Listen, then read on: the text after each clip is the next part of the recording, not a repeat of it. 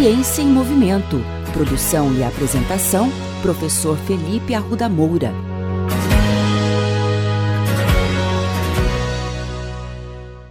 Olá, bem-vindos a mais um episódio da coluna Ciência em Movimento. Hoje nós falaremos novamente de um dos exercícios físicos mais comuns e mais praticados pelas pessoas daqui do Brasil e do mundo inteiro, que é a corrida. Um ponto muito importante que constantemente pergunta-se ao profissional de educação física diz respeito ao calçado de corrida ideal. Qual seria o melhor calçado para se correr de uma maneira segura e, consequentemente, com melhor desempenho?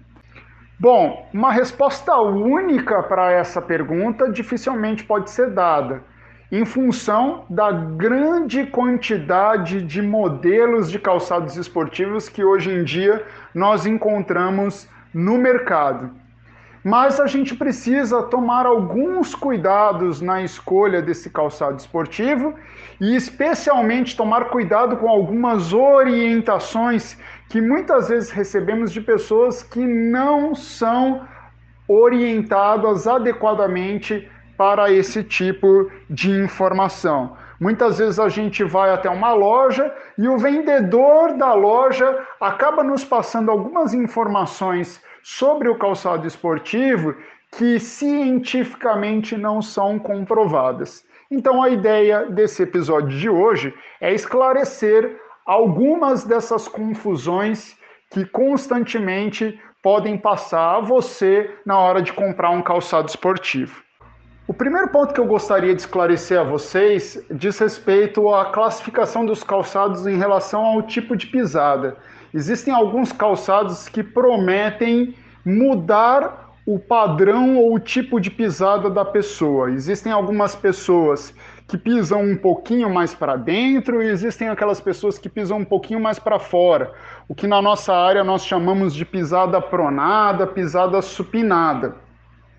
Especialmente sobre esses calçados, existe um senso comum de recomendar o uso de um calçado pronado ou supinado olhando a sola do calçado velho, olhando a sola do calçado antigo. Muitas vezes o vendedor da loja olha a sola do seu calçado, vê um desgaste um pouquinho maior na parte de dentro ou um pouquinho maior na parte de fora e acabam te sugerindo um calçado de pisada pronada ou um calçado de pisada supinada em função desse desgaste. Este é um grande equívoco, porque muitas vezes esse desgaste está mais associado ao material do tênis, do calçado esportivo, do que necessariamente às características de pisada desse indivíduo.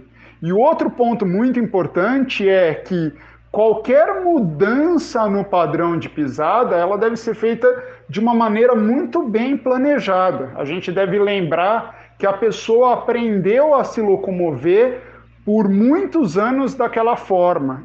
Então, alterar de uma maneira muito abrupta o padrão de pisada desse indivíduo pode ter como consequência dor nas articulações de tornozelo, quadril, joelho e até mesmo coluna vertebral. O outro tipo de classificação de calçado diz respeito ao tamanho da entressola, ou seja, o quanto de material tem na sola para absorver o impacto durante a corrida.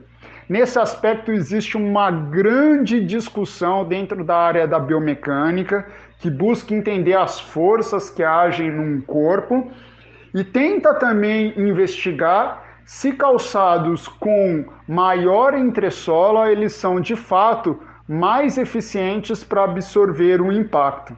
Nesse sentido, existem muitos modelos também de calçados, desde aqueles com pouca entressola, que são chamados os calçados minimalistas, que tentam simular a corrida descalça, temos os calçados tradicionais, que têm uma espessura normal, e existem os calçados chamados de maximalistas, que são aqueles calçados que têm uma entressola muito grossa.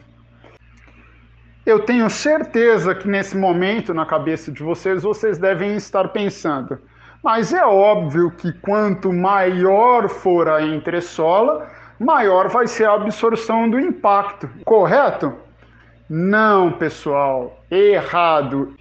Existe um estudo muito importante que foi publicado na revista Scientific Reports, que é um jornal do grupo Nature, que avaliou justamente a eficiência de absorção de impacto de calçados maximalistas comparado àqueles calçados tradicionais. Os autores avaliaram se durante uma corrida moderada a 10 km por hora e uma corrida alta, aproximadamente 14 km por hora, o calçado maximalista seria capaz de atenuar o impacto do pé com o solo, ou seja, diminuir a força de reação do solo. De uma maneira muito surpreendente, nas duas velocidades, o calçado maximalista teve resultados piores do que o calçado tradicional. Os autores encontraram um menor pico de impacto para o calçado convencional e, além disso, verificaram que esse pico de impacto acontece de uma maneira mais suave no calçado tradicional.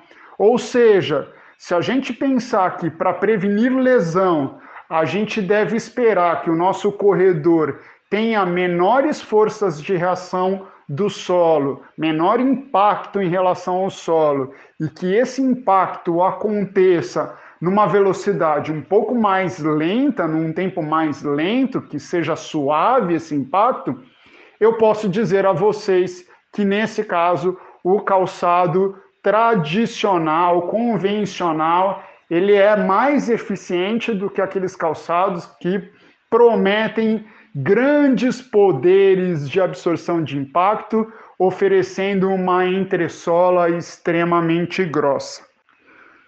Com essas dicas, fica claro então que você certamente pode correr de uma maneira muito segura, sem precisar gastar fortunas com um calçado esportivo. Mas lembre-se sempre da regra de ouro.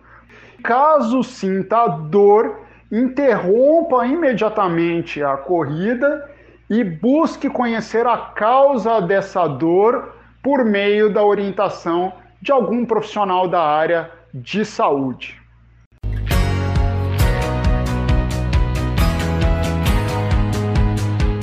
Ciência em Movimento.